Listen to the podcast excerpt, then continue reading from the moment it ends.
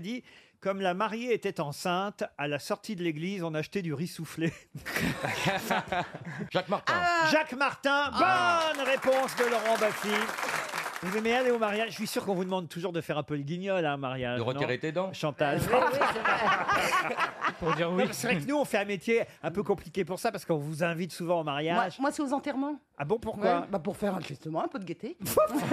Pas vous, François Rollin, on vous invite pas pour le discours, pour. euh, C'est rare que j'y échappe, oui. Laurent Baffy aussi, on doit Ah vous non, demander. moi je l'ai fait une fois depuis, on me demande plus. hein. Ils ont divorcé le jour même.